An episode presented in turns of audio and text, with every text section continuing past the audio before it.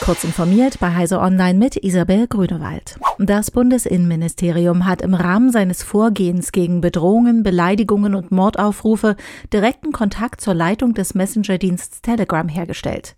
Das bestätigte Bundesinnenministerin Nancy Faeser auf Twitter.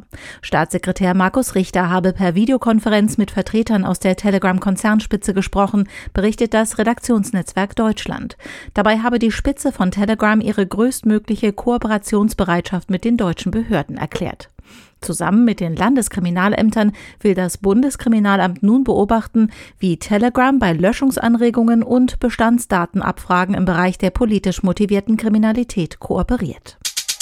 Eine Frau in Bayern ist vor Gericht mit ihrer Forderung gescheitert, von ihrer Bank den vollen finanziellen Schaden nach einem Phishing-Angriff in Höhe von gut 20.000 Euro ersetzt zu bekommen.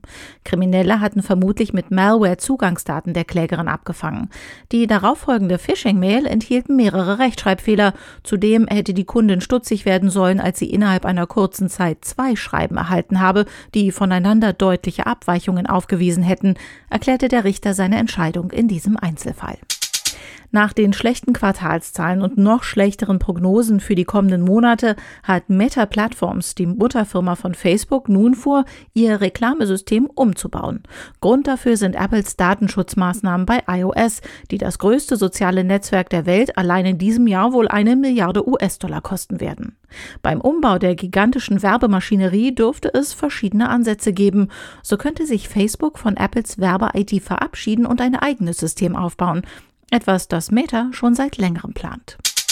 Die Internationale Astronomische Union hat ein neues Zentrum gegründet, das den Nachthimmel angesichts von Satelliten-Megakonstellationen schützen soll, damit tausende Satelliten im Orbit und die Astronomie erfolgreich koexistieren können. In der Einrichtung soll ein internationales Team unter Beteiligung aller Sternwarten der Welt nach technischen Lösungen suchen, um bestmöglich mit den Störungen umzugehen, die von den Satelliten ausgehen, erklärte das ebenfalls beteiligte Max Planck Institut für Radioastronomie.